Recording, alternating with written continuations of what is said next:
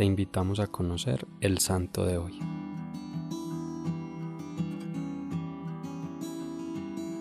Hoy recordamos la vida de San Basilio Magno y San Gregorio Nacianceno. San Basilio Magno nació alrededor del 330 en una familia llena de santos. De sus nueve hermanos, tres más son santos, además de su papá y su mamá. Creció en un clima de profunda fe. Inició su educación en Constantinopla y la completó en Atenas. Allá tuvo como compañero de estudio a San Gregorio Nacianceno, quien se convirtió en su amigo inseparable. Este nació en el seno de una familia noble. Su madre lo consagró a Dios desde su nacimiento. Después de la educación familiar, frecuentó las más célebres escuelas de su época. San Basilio, con su dedicación al estudio y después a la enseñanza, obtuvo innumerables éxitos mundanos. Al darse cuenta de que había perdido mucho tiempo en vanidades, él mismo confiesa, un día, como si despertase de un sueño profundo, volví mis ojos a la admirable luz de la verdad del Evangelio y lloré por mi miserable vida. Atraído por Cristo y con determinación se dedicó a la vida monástica en oración, meditando las sagradas escrituras y ejerciendo la caridad. Fue ordenado sacerdote,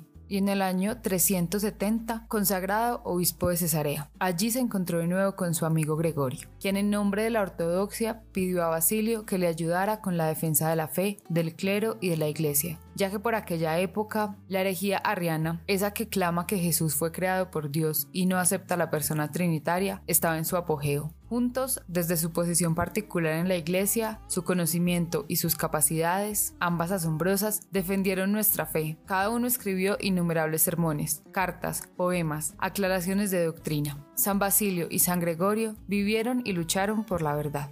De hecho, uno de los escritos de San Gregorio, donde hace referencia a su amistad con Basilio, dice, yo entonces no solo sentía gran veneración hacia mi gran amigo Basilio por la austeridad de sus costumbres y por la madurez y sabiduría de sus discursos, sino que también inducía a tenerla a otros que aún no lo conocían. Nos impulsaba el mismo anhelo de saber. Nuestra competición no consistía en ver quién era el primero, sino en quién permitiría al otro serlo. Parecía que teníamos una sola alma en dos cuerpos. San Basilio realizó una intensa actividad pastoral, teológica y literaria. En realidad creó una vida monástica muy particular, no cerrada a la comunidad, sino abierta a ella. De sus escritos se valieron después varios legisladores de la vida monástica antigua, entre ellos San Benito, que consideraba a San Basilio como su maestro. Por su parte, San Gregorio recibió de la Iglesia Ortodoxa el apelativo del teólogo, ya que escribió cinco célebres discursos teológicos, donde defiende y hace inteligible la fe trinitaria. Por su seguridad en la doctrina y el razonamiento con el que escribe, el emérito Papa Benedicto explica, para él la teología no es una reflexión puramente humana, y mucho menos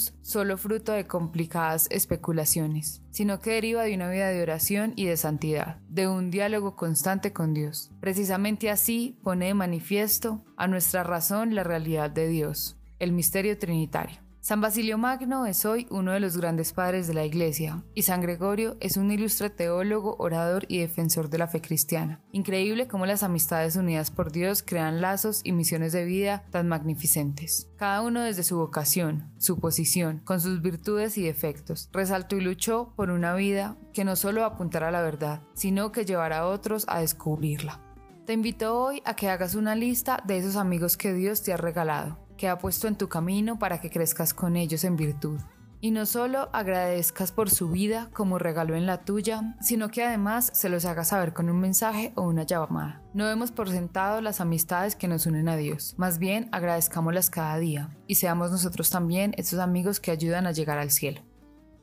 Señor, por la intercesión de San Basilio Magno y San Gregorio Nacianceno, ayúdanos a reconocer que es ser verdaderamente cristianos, a sentir tu primacía en nuestra vida. Danos el don de la esperanza y la alegría de la fe. Y sobre todo, ayúdanos a ver a nuestros amigos como un regalo en nuestras vidas y que seamos nosotros también un regalo para ellos. Amén. Cristo Rey nuestro, venga tu reino.